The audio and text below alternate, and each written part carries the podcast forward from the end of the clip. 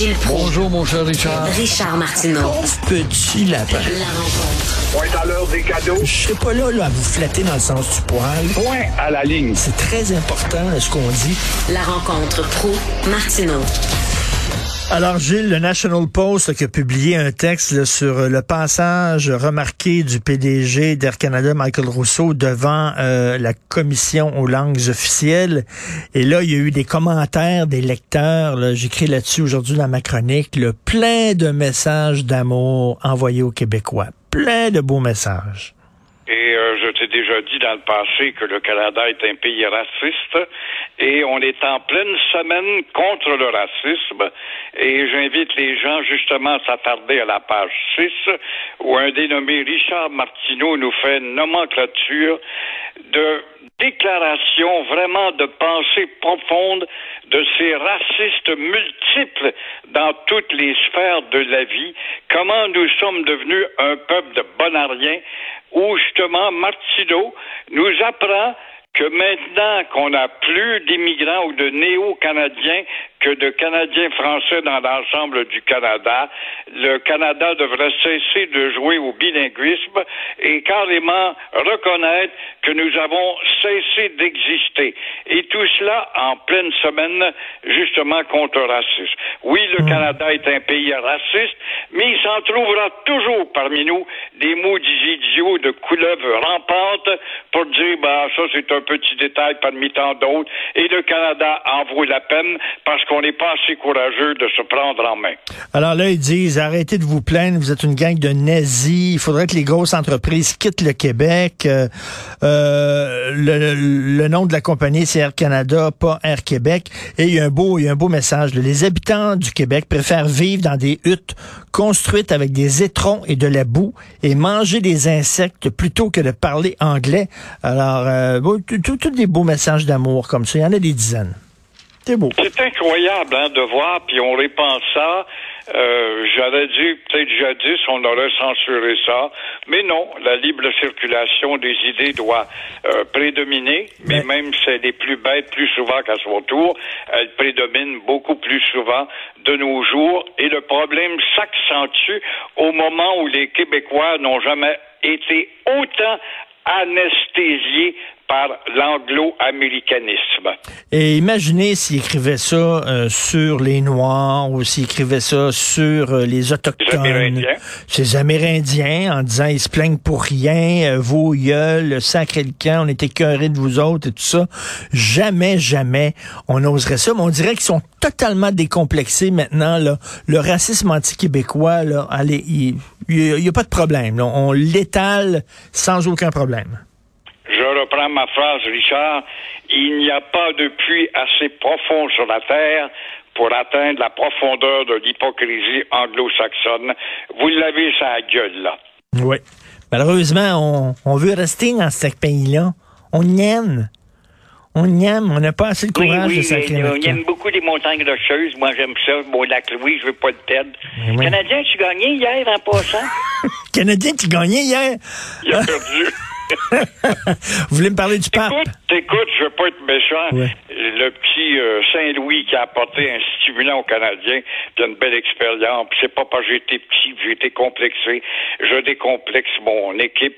Mais tu l'écoutes parler, ce gars-là est vraiment, vraiment, on est fiers, on est Canadien, Français, Québécois.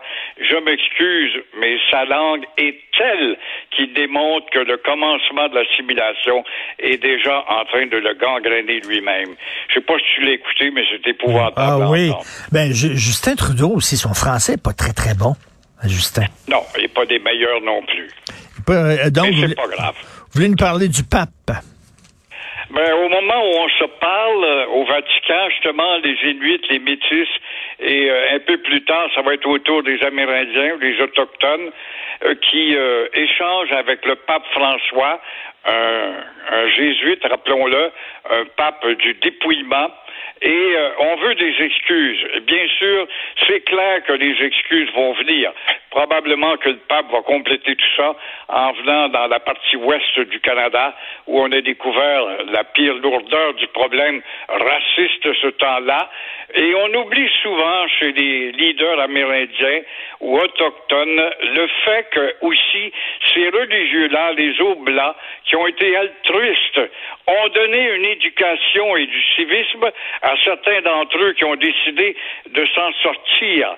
Mais on oublie tellement que tout cela a commencé à Ottawa quand du jour au lendemain, après le soulèvement de Louis Riel, un métis associé aux Amérindiens, s'est soulevé contre l'arrogance et l'impérialisme de Johnny McDonnell et de l'Ontario à l'époque.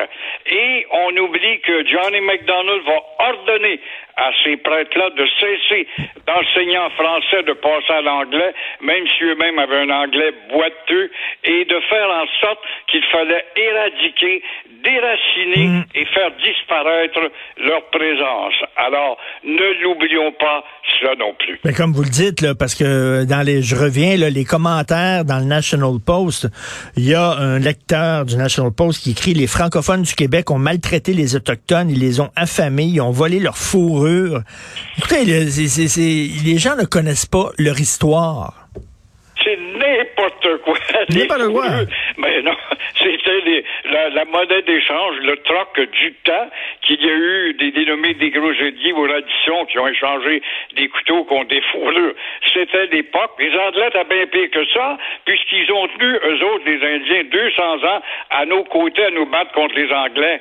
Et le dimanche, après la conquête, c'est bizarre, les Anglais ouvraient les portes du fort, échangeaient leurs couteaux, leurs peignes pour des fourrures, refermaient les portes et se mêlaient pas. Alors que nous, vu la petitesse de notre nombre, on a été obligés de se mêler, d'apprendre leur langue, et la preuve, c'est Pontiac. Ça, Pontiac, que Valérie la trémouille à l'hôtel de ville, la ricaneuse, n'a pas voulu honorer. Elle préfère, avec le- l'imbécile, la Coder, honorer un Mohawk quand il donnait un nom de rue. Pourquoi pas un Huron? Pourquoi pas un nom d'un Atikamekw ou d'un, Abénakis ou encore d'un Inou ou d'un Montagnais ou d'un Algonquin comme euh, justement Pontiac qui, dix ans après la mort de Montcalm, dit Moi, je veux redevenir au régime franco-indien. Alors, on va nous traiter de racistes après l'égard des Indiens? Allez donc chez le diable, maudite bande d'ignorants. Et euh, lorsque j'ai commencé à faire des commentaires dans les médias, Gilles, vous m'avez dit, tu vas voir, Richard, euh, tu vas toujours parler des mêmes choses parce que les problèmes ne se règlent jamais au Québec. Ça revient régulièrement. Euh, et là, on voit là, encore une femme, une cinquantaine d'années, elle a un cancer avec des métastases. Elle a passé quatre jours dans un corridor. Elle n'a pas pu avoir ses traitements de chimio. Elle avait peur de perdre, d'attraper la COVID. Ça n'a pas de maudit bon sens, le système de santé. Avec l'argent qu'on envoie, Gilles, ça n'a pas de sens. Et qu'on rajoute, qu'on pompe, qu'on rajoute, puis là, on parle de refaire le système. Puis l'autre jour, ben, on le redéfinissait, mais là, on parle tout simplement de le modeler un peu. Mais il y aura toujours le même problème parce que notre population ne va pas en rajeunissant. Alors, le problème va être grandi, grandissant. Je me rappelle que nommé Mario, Mario Dumont, un gars que j'aime beaucoup, il était à la tête de l'ADQ. Je me rappelle de ça, mais c'était hier une de ses conférences. Je sais pas s'il t'écoute ce matin, il pourrait toujours le reprendre. Il avait sorti des chiffres de 17 heures d'attente dans les couloirs, justement, avant de passer en deuxième ligne. Aujourd'hui, c'est des 3-4 jours. C'est des affaires qui démontrent comment le Québec est tiers-mondiste en matière de traitement de ses malades. En- entre avril 2021 et février 2022, il y a eu trois fois plus de patients qui ont euh, poireauté dans des corridors qu'en 2017 et 2018. Donc, ça va pas en s'améliorant, Gilles. Ça va en s'empirant. c'est pas des maudites farces et on dirait que je sais pas, il n'y a pas un ministre de la santé depuis euh, depuis le- les années 70, 75, ça a commencé vers 75-80 là, on, on a pris conscience du vieillissement de la population et ses conséquences et on n'a pas vu un ministre de la santé vraiment trouver un moyen de régler, de rendre efficace l'entrée à l'hôpital. Ah ben là, là, ils viennent de nommer là, des, des nouveaux sous-ministres. On est passé de 10 sous-ministres à 16 sous-ministres en santé. Ouh, ça va bien aller, là. Hein? Ah, c'est pas possible. d'entendre ça, mais euh, on manque toujours de médecins puis d'infirmières, mais on fait jamais appel à l'extérieur et on ne parle plus jamais dans l'actualité des médecins diplômés hors Québec qui pourraient être utiles. Si ce n'est pas comme médecin à titre euh, plein et entier, euh, ça serait au moins pour en première ligne d'avoir des gars ou des filles qui ont étudié en médecine ailleurs, mais le collège des médecins, la, la, la mafia de la médecine au Québec refuse de partager la tarte parce que les médecins vont faire un peu moins d'argent s'il y a trop de médecins. Et en terminant, vous voulez rendre hommage à Desjardins?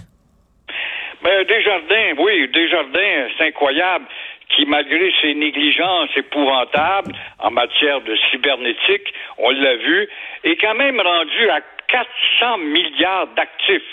Et euh, tout cela a commencé, il faut le rappeler, avec euh, nos premiers petits 10 cents qu'on déposait à la Caisse populaire de Lévis en 1902. C'est parti là avec l'aide de l'Église. L'Église a joué des rôles parfois déplorables, mais quand même très positifs dans d'autres secteurs. Et euh, le siège social, on le sait, il est à Lévis. Euh, le siège social est assis sur 400 milliards d'actifs. Et ça démontre comment, justement, Alphonse Desjardins, aidé par sa femme, Dorimène, parce qu'Alphonse Desjardins était un traducteur à Ottawa, souvent absent au début de son mouvement, c'est elle qui s'occupait de, justement, appliquer une discipline monétaire pour euh, les jeunes qui commençaient ou des vieux qui déposaient des 10 cents, des 30 sous pour arriver à 400 milliards. On crée donc un mouvement coopératif. Le mouvement coopératif, on n'en est pas conscient. Il a été le signal de départ d'une reprise à certains égards.